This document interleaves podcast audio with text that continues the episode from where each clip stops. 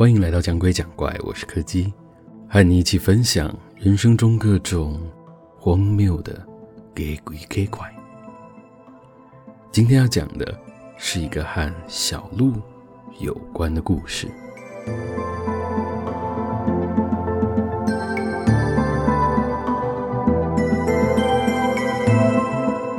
我一直在想，那条小路究竟是谁开通出来的呢？当我还在读国小的时候，在我的学校附近有一条隐蔽的小路，长度不算很长，只要走上几分钟的时间，穿越那一小块私人的树林地，就可以直接通到了河堤旁边。和一般常规的道路相比，大概快个十来分钟吧。但是附近的居民，如果不是紧急或是必要的情况，基本上是不太会走这条路的。虽然每个人提到这件事的时候都说着“其实也没有必要赶那个时间啦”之类的话，但真正的原因大家都心知肚明，因为那条路有一些奇怪的传闻。在经过这条路的时候，要小心，不要被看到了。在我国小要毕业的那一年，我曾经和一个同班同学一起走过那条路。当时我们正赶着要去合体和其他的同学会合，为了要节省时间，同学就建议说：“不然我们就走小路赶过去，比较快吧。”老实说，我是一个蛮怕这些灵异相关东西的人，平常路过的时候，我连看都不太敢看那条路。但是，眼看就快要赶不上约好的集合时间了，而且现在还是正中午，在这个时间走。应该不会怎样吧？而事实上呢？事实上确实也没怎么样。我们就这样非常自然，而且平顺的通过了那条小路。在树林里也没有看到什么奇怪的事物或人，顶多就是里头几乎听不到太多的声音，气氛稍微有些压抑而已。只不过回程的时候。就没有这么好运了。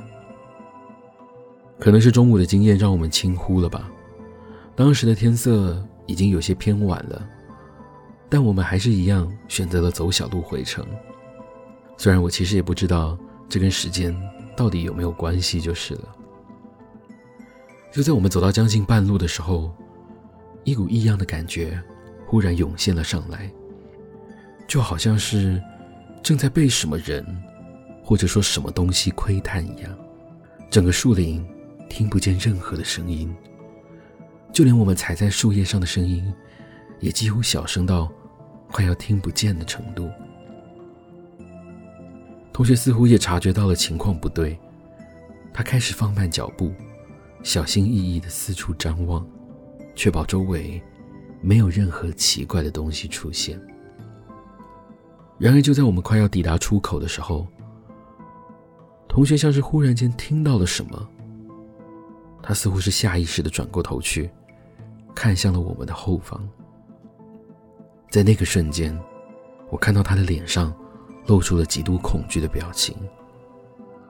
我本来以为他会尖叫，但就在下一秒，他却像什么事都没有发生一样，转身走出了树林。这个转变让我一时之间有点反应不过来。我连忙追了上去，只见他站在一旁的路口，好像正在等着我的样子。看到我从树林中走出来，同学的脸上露出了一个诡异又不协调的微笑。接着，他便毫不犹豫地一头冲进了车道，迎面撞上了一辆高速行进的货车。我一直觉得，这都是因为他。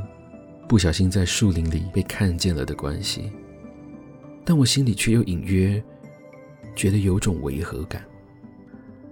直到我在前阵子偶然和朋友提到了这个故事，他在听完之后对我提出了一个有点出乎意料的观点。朋友说：“你有没有想过，这个不要被看见的规则，会不会打从一开始就是错的呢？毕竟以你描述的行进位置来看，那个在树林里的东西，应该没有理由只看见你同学，而没有看见你吧？所以其实应该是看到的人会出事，而不是被看到的人吧？那么这个所谓的规则，不就变相的增加了路过的人发生意外的几率了吗？到底为什么这条路会被开通？为什么这个规则会流传出来？为什么这条路到现在依然没有被封锁？你有没有想过，真正可怕的东西，或许并不在里面呢？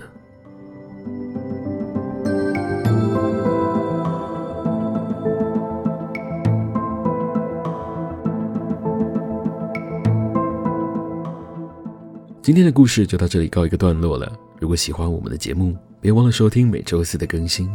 我是柯基，我们下次见。